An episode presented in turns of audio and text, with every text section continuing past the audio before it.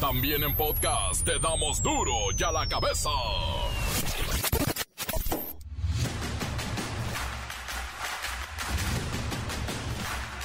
Viernes 11 de noviembre del 2022, yo soy Miguelito Comunica y esto es duro y a la cabeza sin censura. Luego de que cuatro meseras y bailarinas murieran junto a otras cinco personas en la masacre en un bar de Guanajuato, autoridades locales y estatales exigen a la Fiscalía Estatal de Guanajuato que haga su trabajo. O sea, autoridades le exigen autoridades. No, ya no entiendo qué está pasando. Pero en Guanajuato, en tan solo este mes, 31 muertos en atentados a bares. Salud. Cárteles mexicanos surten su armamento con compras hormiga en Arizona. Hay adquisiciones que se registran varias veces en un día o durante semanas consecutivas. Una sola persona llega a comprar 300 rifles, uno cada día si usted quiere. Ah, y luego de manera milagrosa aparecen en México. Según datos del INEGI, el 46% de las personas con orientación e identidad LGBT en México padeció alguna situación de rechazo social o bullying durante su niñez. Esto permanece hasta la adolescencia y a veces en la edad adulta. Una pasajera que viajaba en el vuelo comercial Ciudad de México-Mérida, en el que se encontraba el presidente Andrés Manuel López Obrador, se levantó de su asiento y fue a gritarle al jefe del Ejecutivo, mentiroso, estás destruyendo el país. Oiga, por agredir a cualquier pasajero, te bajan esposado del avión y a ella no le hicieron nada. Bueno. Además de que es el rey del cash, es el rey de la mentira. Y me manifiesto aquí junto a él, porque en realidad lo único que ha logrado ha sido destruir a nuestro país. Y quisiera que le dan respuestas, que no sean respuestas mentirosas. Joe Biden indicó que Nicaragua sigue siendo una amenaza para la seguridad de Estados Unidos. No, ya que alguien haga algo con Joe Biden. Ya se le va el avión. Nicaragua amenaza para Estados Unidos. Bueno. El reportero del barrio se pone dramático con la nota roja. La bacha y el cerillo con tremenda agenda deportiva que no nos podemos perder. Comencemos con la sagrada misión de informarle porque aquí no le explicamos las noticias con manzanas, aquí las explicamos con huevos. Llegó el momento de presentarte las noticias como nadie más lo sabe hacer. Los datos que otros ocultan, aquí los exponemos sin rodeos. Agudeza, ironía, sátira y el comentario mordaz. Solo el duro y a la cabeza. ¡Arrancamos! Marcelo Ebrard no se raja y vuelve a demandar a los fabricantes de armas que indiscriminadamente venden sus productos a los cárteles mexicanos. Vamos con hashtag es Chelo24. No, bueno, vamos que nos explique en qué consiste esta nueva demanda y si tenemos alguna posibilidad de ganarla. Bienvenido, candidato, eh, perdón, bienvenido, Corcholat. Digo, quise decir bienvenido, secretario. ¿Qué pacho, Miguel? No, pues candidato. Dirían los originales. Hazme la buena, ¿no? Y pues sí, insistimos en nuestra demanda y a la vez denuncia, ¿sí? De que los eh, cárteles mexicanos recurren a compras hormiga en armerías de Arizona para surtirse de equipo tipo militar, ¿sí? Y esas armas son utilizadas para asesinar a miles de personas cada año. ¿sí? Hashtag es Chelo24. Díganos, por favor, cuál es el modus operandi.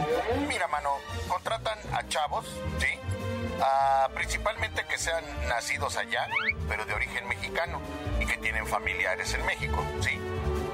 También le pagan a empleados de las armerías para que compren armas de manera personal. O sea, te venden un rifle tipo AK-47 solo uno por persona, pero esta persona hace compra hormiga y regresa 56 veces a comprar un rifle. Y todo esto en un solo día. Entiendo, lo que hacen es registrar una venta y luego otra venta y otra y otra y así. Esa es la manera en que cumplen con la ley de vender una sola arma a una sola persona, pero a la vez. Así que, pues la misma persona llega a comprar cuántas armas al día? Cincuenta y tantas, no, bueno. El detalle, sí, es que las armerías saben que con sus prácticas comerciales imprudentes e ilegales suministran a delincuentes peligrosos en México. ¿sí? O sea que tienes 10 condados en Estados Unidos que venden la mayor parte de esas armas y para mí es imposible que no tengan conciencia o no sepan que hay un tráfico de armas. ¿sí? Hashtag es Chelo24. ¿Qué posibilidades tenemos de ganar esta demanda? Estamos demandándolos, ¿sí? Porque de acuerdo con la nueva legislación en Estados Unidos que se aprobó en junio de este año y ya entró en vigor, ¿sí? El tráfico ya es un delito federal. Esto es lo que estamos invocando en Arizona, así que tenemos buenas posibilidades. Le agradezco, candidato, digo, eh, secretario de Relaciones Exteriores. Gracias a ti, mano, por dejarme saludar a mis queridos amigos de Duro de la Cabeza. No olviden darle like, ¿sí? A todas las publicaciones en las que vean eso de el es Chelo 24, ¿sí? Las noticias te las dejamos ir. Duro y a la cabeza. La diabetes ocupa el octavo lugar de las 10 enfermedades que más muertes provocan en el mundo y también en México, porque tenemos más de 8 millones de personas que viven con este padecimiento. De continuar así la diabetes, para el 2025 podrían ser más de 21 millones de mexicanos los que tuviéramos este problemita. Vamos con Pepinillo Rigel, cuéntanos por favor, Pepinillo, más sobre esta enfermedad que está mermando la vida de millones de mexicanos, Pepinillo. Oh, Miki, ¿cómo estás? No te vayas a enfermar, eh, Miki. Eh, Miki. Miki, mi Miki, mano, santo idolatrado de la vida del amor. Ay, Miki. La diabetes es una enfermedad no transmisible, la cual es la tercera causa de muerte en México solo detrás de las enfermedades cardiovasculares y el COVID-19, pero que de no controlarse podría generar complicaciones como insuficiencia cardíaca y enfermedad renal crónica. La otra vez me dijeron, Miki, que tú tenías un problema renal. Y les dije que tú nomás estabas renalgón. Hay un chistecito. ¿Cómo saber si tengo diabetes, Pepinillo? Ay, mira, Miki, pues es necesario medir la cantidad de glucosa o azúcar en la sangre. Y esto se hace a través con la prueba de la hemoglobina, la cual se recomienda a las personas que tienen sobrepeso u obesidad y uno o más de los siguientes factores. Familiar de primer grado con diabetes antecedentes de enfermedades cardiovasculares, hipertensión arterial, síndrome de ovario poliquístico, inactividad física o sedentarismo, acantosis, fumar, personas con historial de resistencia a la insulina o beber demasiado alcohol. Pepinillo, ¿cuáles serían los síntomas de una persona con diabetes? Pues lo que nos recomienda el Instituto Mexicano del Seguro Social o el IMSS es estar muy atentos si presentamos aumento de sed, orinar más de lo habitual, cansancio y pérdida de peso.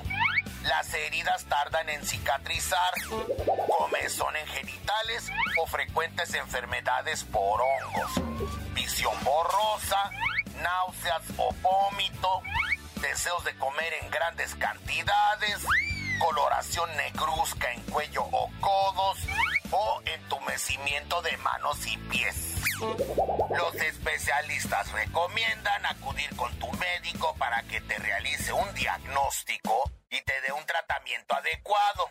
Y estas son las complicaciones de tener diabetes. Recuerden que el próximo lunes es el Día Mundial de la Diabetes y es buena fecha para checarnos todos, todas y todes. Ya me voy, Miki, y me voy con tu canción para que tengas lindo y bonito y bendecido fin de semana. Oh, Miki, ¿cómo estás? No te vayas a enfermar, eh, Miki.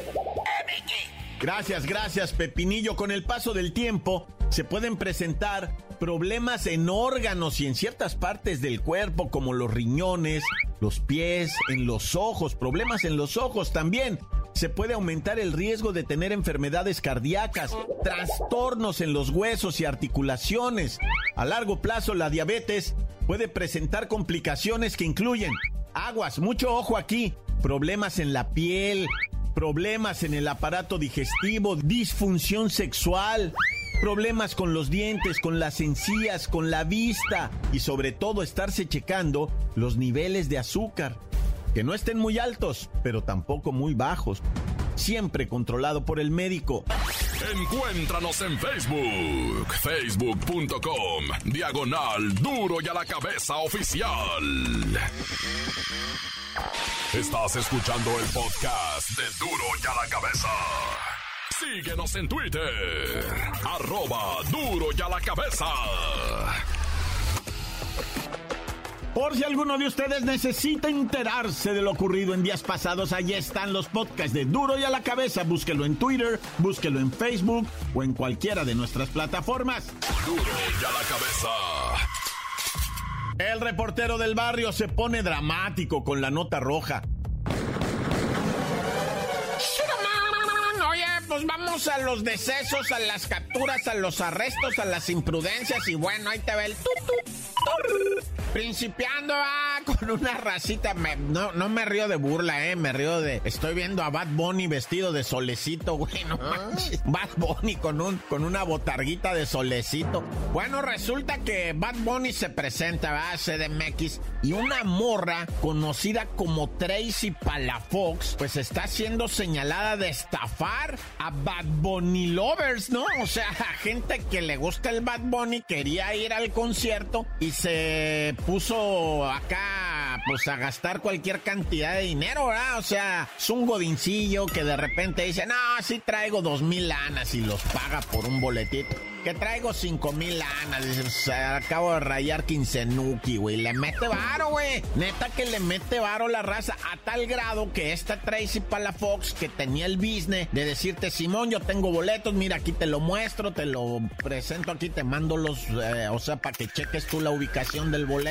Es original, o sea, la morra Tracy Palafox sí muestra boletos originales, con todo el código, con todo. Nomás que no te los entrega, güey. El día que te dice te veo afuera del metro Sevilla o del metro Chapultepec o del metro Insurgentes, madre que te los entrega, ¿no? Nunca llega, ¿no? Y entonces tú estás ahí bien acá, güey, de que, ah, ya compré mis boletos, me gasté nomás cinco mil lanas, pero ¿qué le hace? El dinero va y viene, Bad Bunny no, ay, acá, ¿no? Y bueno, pues esta, ¿sabes cuánto se ha robado esta Tracy Palafox? Dos millones de pesos, güey, Simona, sí, yo sé que vas a decir, eh, güey, ¿cómo crees, güey? Neta, dos millones de pesos, tenía boletos hasta en 14 mil pesos estaba vendiendo lo que vienen siendo boletos, ¿verdad? Dos millones de pesos. Han salido usuarios que todos dicen, a mí también, a mí también me transió y quién sabe qué, y que échenme la mano y que... Pero pues imagínate, o sea, ¿cuándo van a hallarla? Está loco. Anda más prófugo, ahorita está en Acapulquito. No, que Acapulco, ahorita está en Dubái. Es más, está en Qatar, güey, para ver el mundial, güey.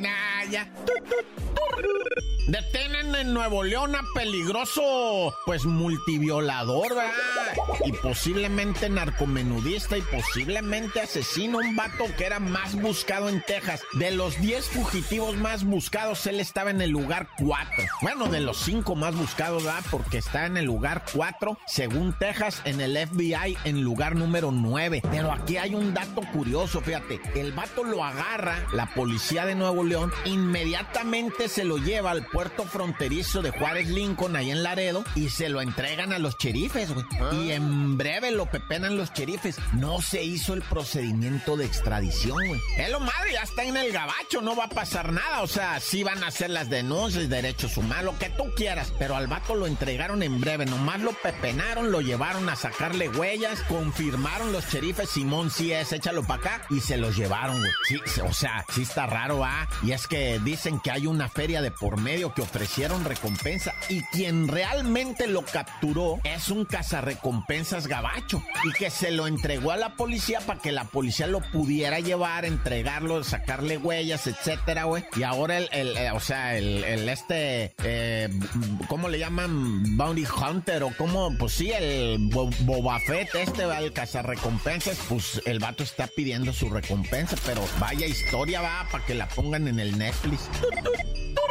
¿Que de dónde sale el tututurru? Eh, padre, Jack Bauer. O sea, yo soy, o sea, inspirado, formado por Jack Bauer. ¿No sabes quién es Jack Bauer? Ese es el que le enseñó a pelear a Chuck Norris. ¿Cómo no sabes quién es Chuck Norris, güey? Ese es el que se peleaba con Bruce Lee. O sea, si ya no sabes quién es Bruce Lee, es que estás muy chavo. Nah, ya te falta barrio. Oye, no, ya, déjame decirte.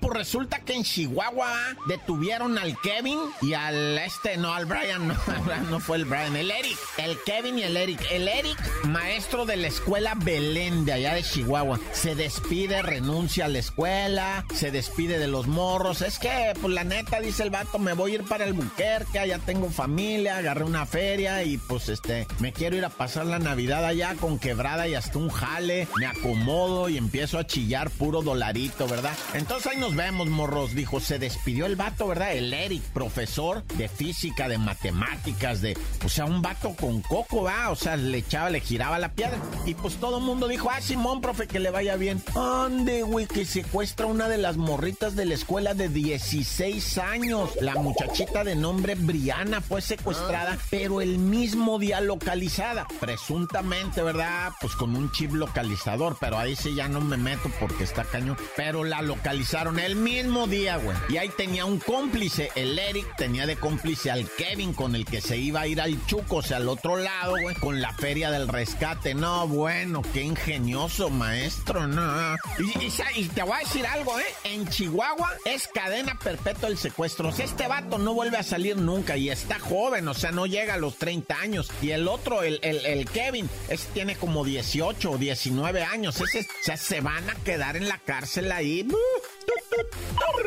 Y bueno, pues está esta desgracia ocurrida en Ecatepec porque un motociclista venía peleando con un carrito amarillo. Me imagino que si no sabes de qué estoy hablando, es un carrito amarillo que venía peleando con un motociclista. El motociclista le quiere romper el espejo de una patada. El carrito amarillo le avienta la lámina, pero pierde el control y se proyecta contra unos puestitos ahí de papitas y fritanga. Hijo, muere un morrito de 7 años, güey. Cinco lesionados de gravedad, güey. O sea, el vato se sale del carro porque explotó una de las minas de gas de las, de las fritangas. Se explotó, güey. O sea, el vato se sale caminando y se da, se tira a perder todavía. Pero no, o sea, lo que yo digo es, no habrá un México que un día nos deje. Yo no digo quitar a los ambulantes y hace, o sea, yo con yo, yo soy de las personas que respeta el comercio de todo tipo. Todos tenemos derecho a hacer comercio, pero no en medio del caos, no en medio de la calle, güey. ¿Qué onda con, el- con, los alcaldes que no se ponen las pilas? No digo que andes qui- quitando gente porque es horrible, sino que da una mendiga estrategia, güey, de hacer algo para que tengan dignamente sus. Si vas a, a- a dar permisos y todo, pues en lugares. mm, No, es que en la calle no, güey. O sea, me refiero abajo de la banqueta, el puesto. Ah, cuánto. Es que casi diario yo miro cosas de estas, pero ya me extendí mucho. ¡Corta! Encuéntranos en Facebook, facebook.com, diagonal duro y a la cabeza oficial. Esto es el podcast de duro y a la cabeza. La bacha y el cerillo con tremenda agenda deportiva que no nos podemos perder. ¡La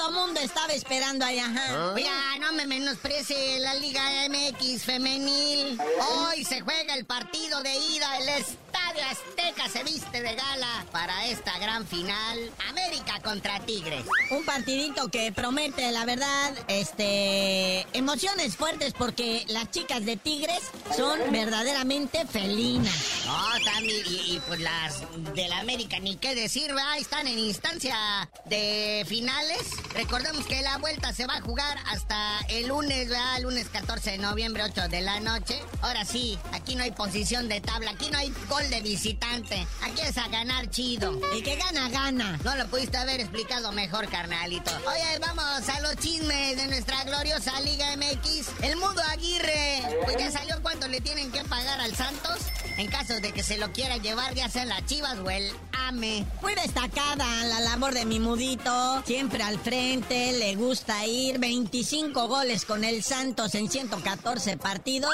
además de que pues sabe asistir, toda esa experiencia la agarró jugando en el Tampico Madero en la Liga de Expansión Naya. Luego 24 años de edad, está chavo, y de acuerdo al portal Transfermark, pues este delantero mexicano tiene un valor de 3.1 millones de dólares americanos, dice aquí, pero pues lo que pediría el Santos por dejarlo salir mínimo unos 6 millones, ¿no?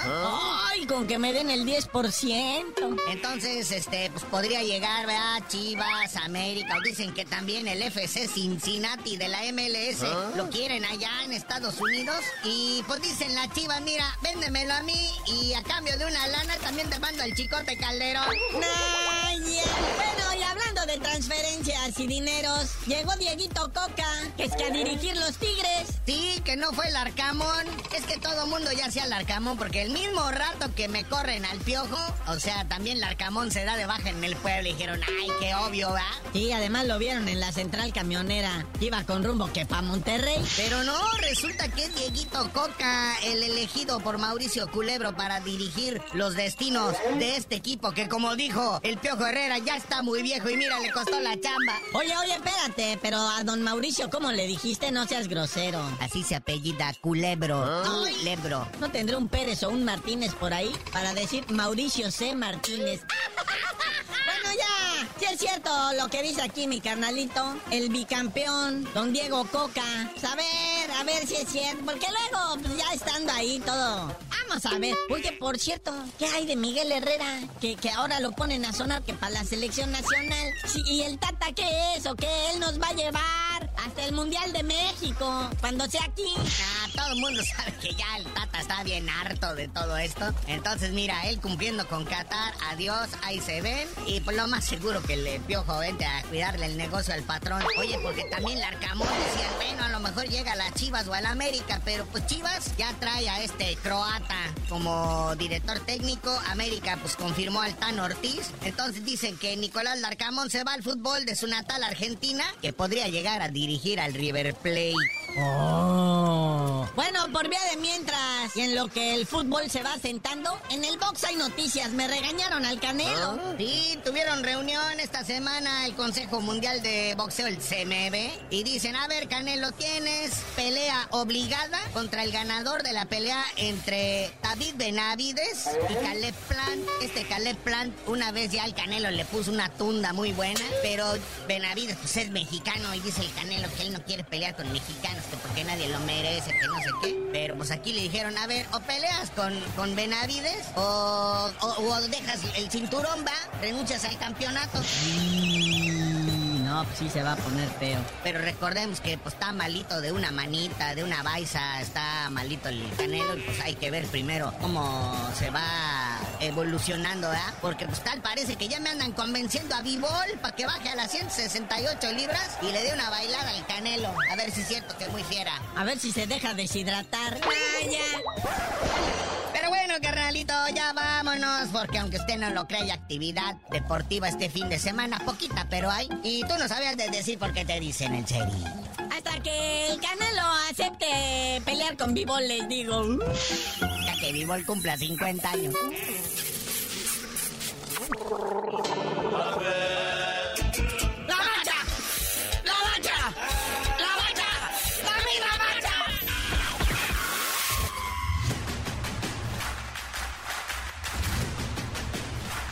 Por ahora hemos terminado, no me queda más que desearle un extraordinario fin de semana. Nos escuchamos con todo gusto el lunes aquí, en Duro y a la Cabeza, donde no le explicamos las noticias con manzanas. Aquí las explicamos con huevos.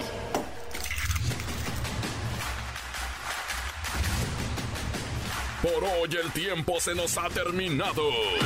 Le damos un respiro a la información, pero prometemos regresar para exponerte las noticias como son. Duro y a la cabeza es Miguel Ángel Fernández, Arturo González, Eddie González y la producción de Luis González, el señor X. Una producción original de MBS Radio.